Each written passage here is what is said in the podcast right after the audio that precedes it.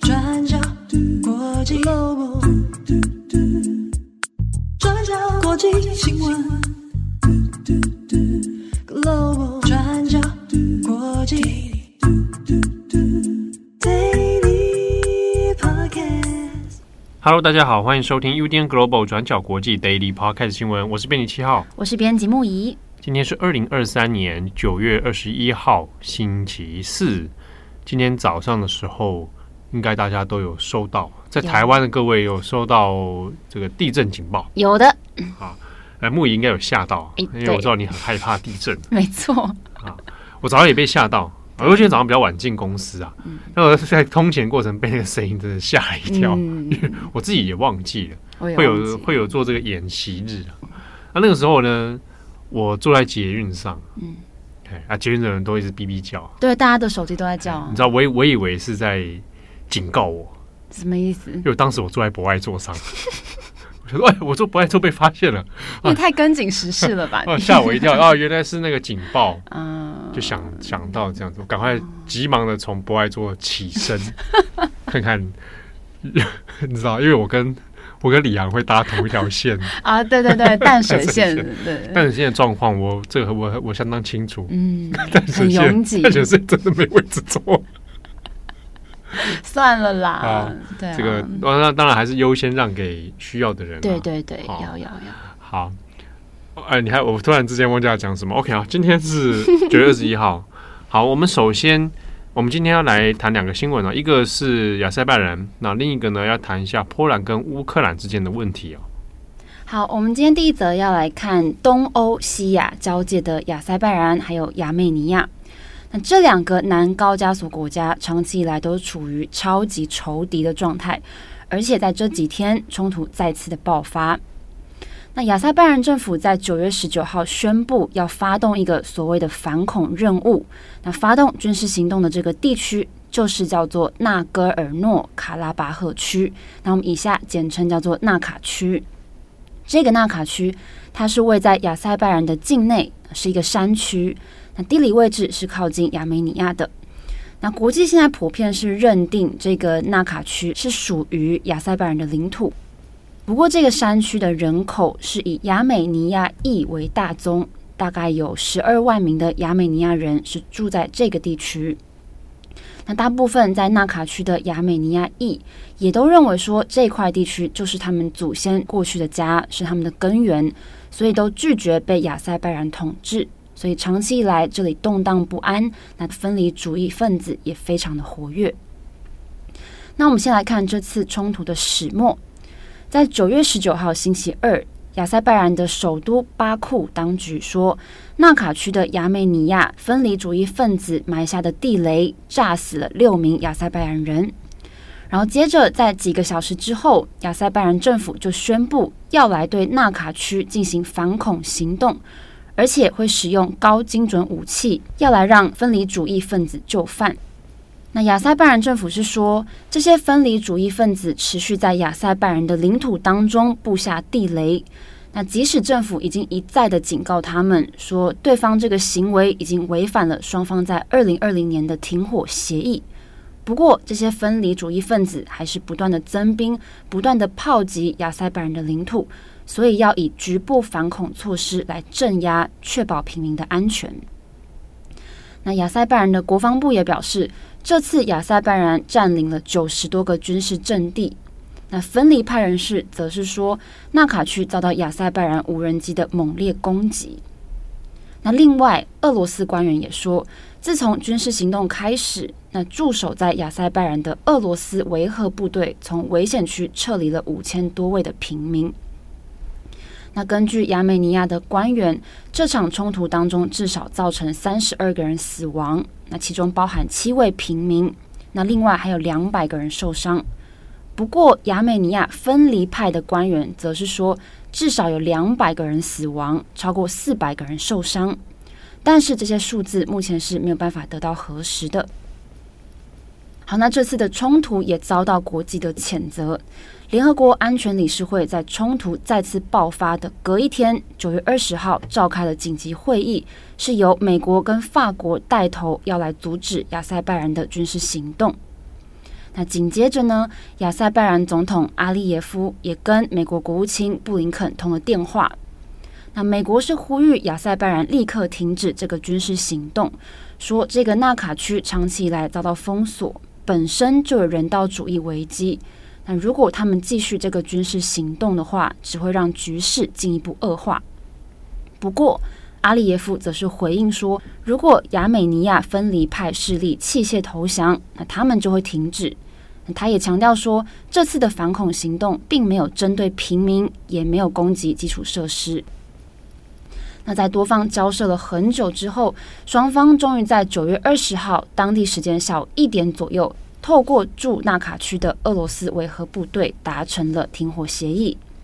那根据纳卡区分离主义当局在社群媒体上发布的声明，他们说他们同意解散，然后也会撤出这些军事武器，停止敌对行动。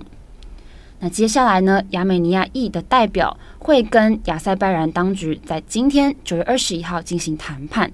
那地点就在亚塞拜然中部的耶夫拉赫市。那根据这个协议的内容，这块地区应该会是回到亚塞拜然的掌控。那总统阿利耶夫也说，亚塞拜然人并不仇恨亚美尼亚人，只是反对他们非法组建的军政府。好，那刚刚这个是亚美尼亚分离主义人士在社群媒体上公布的声明，说要停火了。不过，亚美尼亚总理帕辛扬他发起了一个全国演说。他说：“亚美尼亚政府并没有参与这场停火协议，也没有在分离派人士控制的地区部署任何的军队。”好，那这样子的说法就引发了亚美尼亚国内民众非常的不满。他们认为说，今天就是因为政府没有支持这些分离派势力，所以才让他们在纳卡区当地只能非常屈辱的向亚塞拜然投降。那这股抗议的势力也在亚美尼亚国内开始延烧了。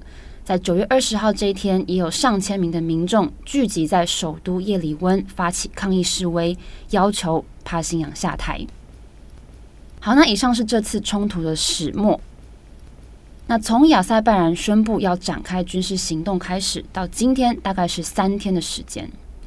不过，我们回头来看。其实，自从苏联解体以来，亚塞拜然跟亚美尼亚一直都陷在冲突当中。我们回头看，在一九八八年第一次的纳卡战争爆发，总共打了将近六年三个月。那最后到了一九九四年五月，是亚美尼亚胜利，然后在俄罗斯的斡旋之下签了停火协议。那第二次是二零二零年的九月，那时候第二次的纳卡战争爆发。那到了十一月十号，亚塞拜然获胜，然后又是在俄罗斯军中协调之下签了停火协议。好，那因为纳卡区这个地方呢，它有丰富的石油，还有天然气管线。那西边有土耳其，北边相邻俄罗斯，所以在地缘政治上面，土耳其跟俄罗斯在这里也有相当大的影响力。那如今双方又再次的在俄罗斯的斡旋之下达成停火了。那我们最后来谈谈欧盟对于亚塞拜然现在的忧虑。大家知道，俄乌开打之后，欧洲一直在寻找能够取代俄罗斯天然气的来源。那在这之中呢，这个拥有丰富资源的亚塞拜然，它也意外的成为欧盟新的合作伙伴。根据美国 Political 的报道。亚塞拜然计划在二零二七年要向欧盟运送大约两百亿立方公尺的这个天然气，那这个就占据欧盟年需求的百分之十八。那除了这个之外呢，欧盟跟亚塞拜然还商定一些太阳能还有氢能的一些项目。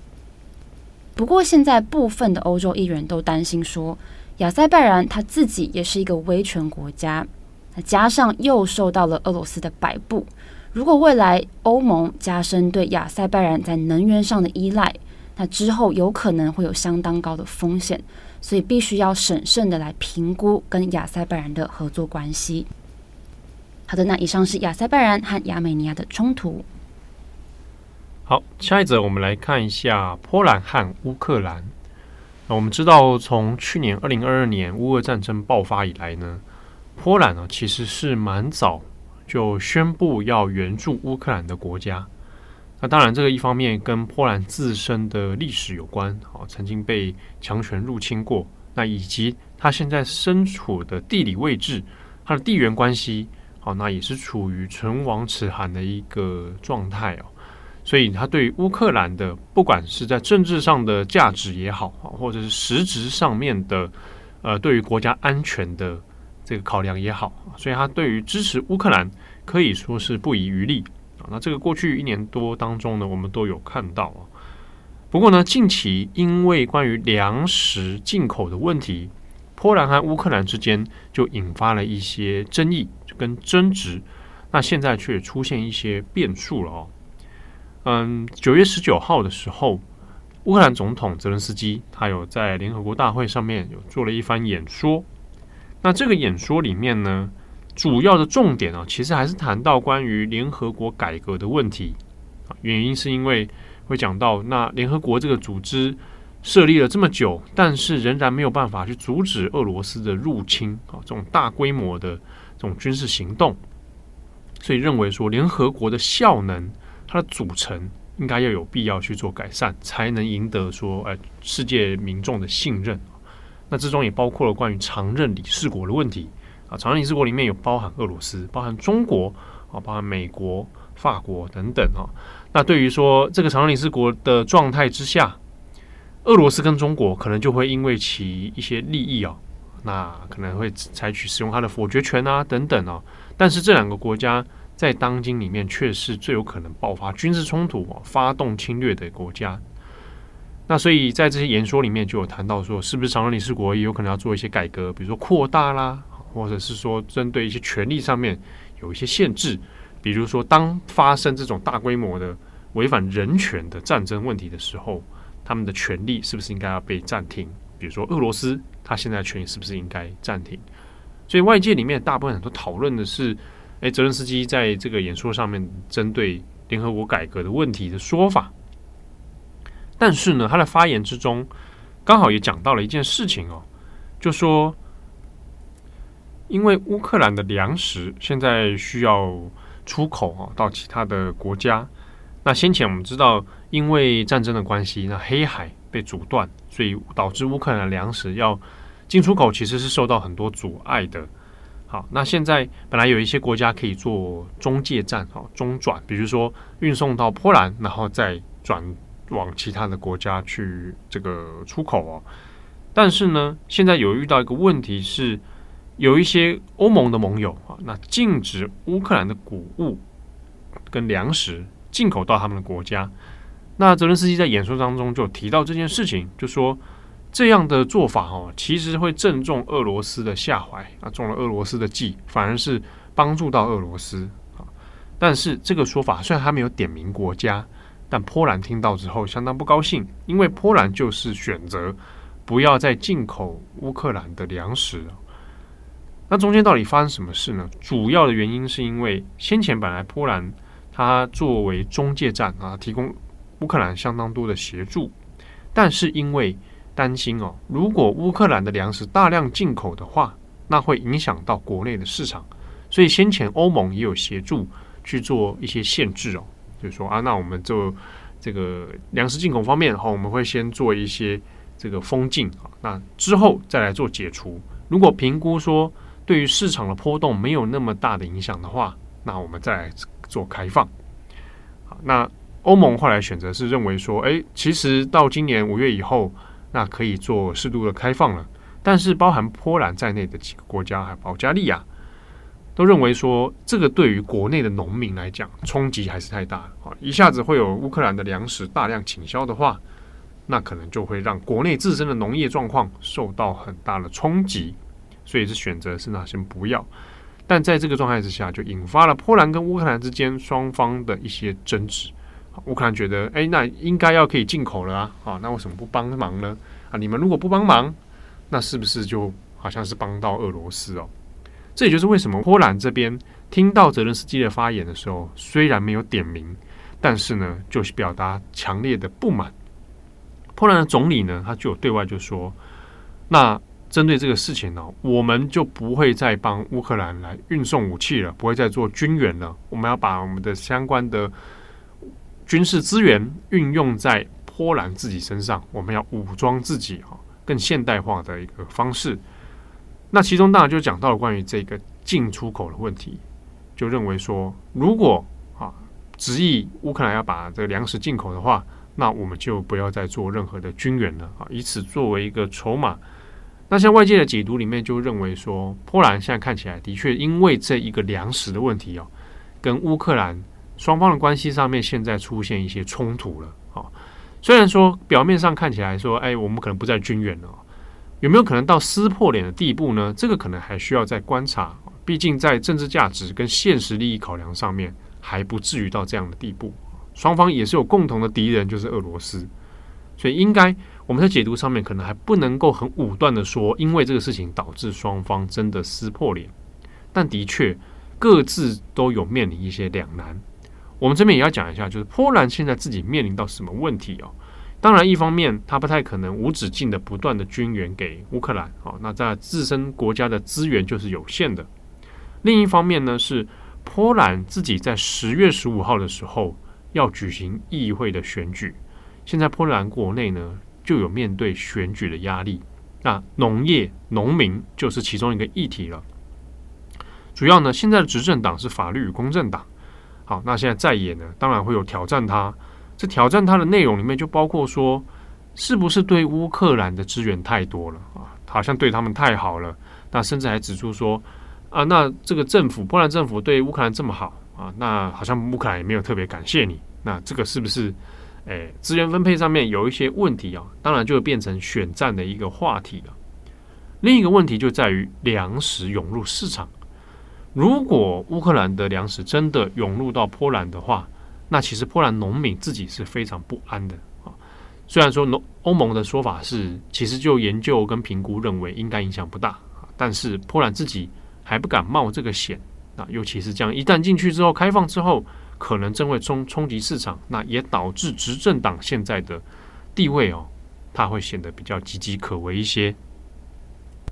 那我们看到波兰除了国内自己其实有这个压力之外哦，如果我们拉长远一点来看的话，那其实这一个粮食怎么样在欧洲里面流动啊？那这个也会对乌克兰自己哦造成一些影响。未来，如果你要争取说啊、我要加入欧盟的话，那这个会变成一个问题，哦，它会变成一个大家在考量你是否能够加入欧盟，以及加入欧盟之后造成的影响，它这个粮食问题就会变成一个变数。好，那现在呢，波兰这边他是有先召见了乌克兰的大使，好，那就说针对这个议题。波兰其实是表达不满跟抗议的，而且就会选择不再军援。那未来如果乌克兰仍然执意要输入粮食的话呢？那波兰这边是表示说呢，或许也不排除再追加哦，不再进口其他乌克兰的东西了。所以双方在这个问题上面可能还有需要一些协商的空间呢。啊，以上是波兰跟乌克兰之间的状况。详细的文字报道，大家可以参考今天转角国际网站上的过去二十四小时。好，那感谢大家的这个收听啊。诶，节目最后我刚刚突然本来前面想到一个事情，突然忘了，嗯、呃，好像不是不爱做，嗯，诶，如此健忘。哦，不过还是讲一下，就是我是个会在博爱座上睡着的人。嗯，你们有看过？有，我有拍过。你有拍照？就我们三个有偷拍你啊？哈？哎，我忘记嘞。就是我坐到博爱座的时候，是真的会睡着。你看有的网上说，哎，年轻人在装睡啊。嗯。我我我我有这个习惯，到捷运上，因为真的通勤蛮远的。对。那我会睡着，而且我会睡过头。嗯。哦，我好几次就搭捷运睡过头啊，就睡到别的站去啊。哈。睡到别的地方去啊。哎呀。哦。所以。我就是那个上面牌子上写的有需要的人，因为在日本是写优先席，就是，但是我因为假设日本上班时段的话，嗯，我想是任何人都坐都很难坐到座位，大家都是浮空的，对对对，漂浮在那个列车的中央，哎，大家人挤人，哎，那真的很恐怖。我有看过，他们不是还有一个人会特别推专门把它推进去，真的是挤沙丁鱼啊！对，辛苦了大家，太太可怕了。嗯，对，那这个博爱座的设置与否，其实是蛮有意思的话题。嗯，对，到底要不要设置博爱座？嗯，还是全部干脆都叫博爱座？明白？都变深色了。这样就不用设博爱座啦。对啊，对啊，是不是？当每个都是不爱做的时候，大家都只能站着。因为你我们都有看过一种景象嘛，就是捷运很挤，嗯，然后很挤成一团之后呢，不爱做就空在那里，嗯，你就会想说，你们有没有人去下去坐一下？对，对，可是没有人要做，这就有点矫枉过正。其实我是不敢做不爱做的那个派别。因为小时候就高中的时候穿制服啊，如果做到不爱做是会被谴责的，就是说哦那个路人会谴责你，对啊，就说景美女中的那个，哇，你还透露你景美女中，讲出来了，对啊，然后就会跟耳语啊，对对对，黄色配黑色，对，就会被谴责啊，这样啊，然后有时候校长就会在那个升旗典礼上面就会说，哎，大家要注意一下，让座。哦，还会变成校长升旗典礼的话题？对，那十几年前的事了。但就是曾经有阴影，大家不就推推算出来？因为曾经有这个印象，所以我现在还是不太敢做，不爱做。哦，这样啊，嗯，对，因为这个 这反而变成一种另外一种压力。对啊，那我自己是会去做的人，而且你还会睡着。对，我为什么会去做？通常都是因为我需要。哦不然的话我会站着啊。嗯，对啊，然后去做我就会想，那我就笃定要睡觉。OK，你不要在上面划手机，不然又被拍说哦不舒服还划手机。对呀、啊，好累哦。真的，因为我有时候其实也看到一些像上班族，嗯，他其实也很需要，可是他看起来就不是呃所谓的老或弱这种啊，他也不是孕妇嘛，上班族嘛，他可能。他其实是蛮需要的，你看他加班的样子，嗯，他就其实很需要一个座位，对，对呀、啊。可是他不可能贴一个贴纸跟你说，我现在需要，因为我好几天没睡觉。或者是这个贴纸哦，要要扩散，因为现在大部分现在是以那个孕妇为主嘛，对，可以别种，那个忧郁上班族，哦、需要座位，还要贴一个上，可怜的上班族，辛苦的学生也有啊，补习呀，对对，对，上课啊，对啊。或是最近身心状态不好，可能也需要一点睡眠。对对，哎，大家。就是大家互相啊，对啦，对啦，七号需要。如果你在捷运上看见七号在博爱上睡着，嗯，哇，不要叫我起来，唤醒。但是如果真的有人需要，更更需要做的，就还是把我叫起来。对啦，对，大家互相体谅。OK，嗯，好，祝福各位有美好的一天。我是编辑七号，我是编辑木仪，我们下次见喽，拜拜，拜拜。转 Global，转新闻。Global Podcast 新闻。